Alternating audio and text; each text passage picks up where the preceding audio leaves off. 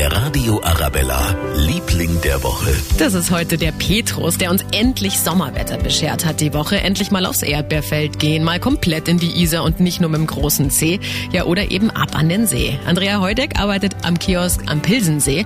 Wie war denn die erste Woche? Ich muss sagen, die Leute sind vernünftig, halten alle Abstand.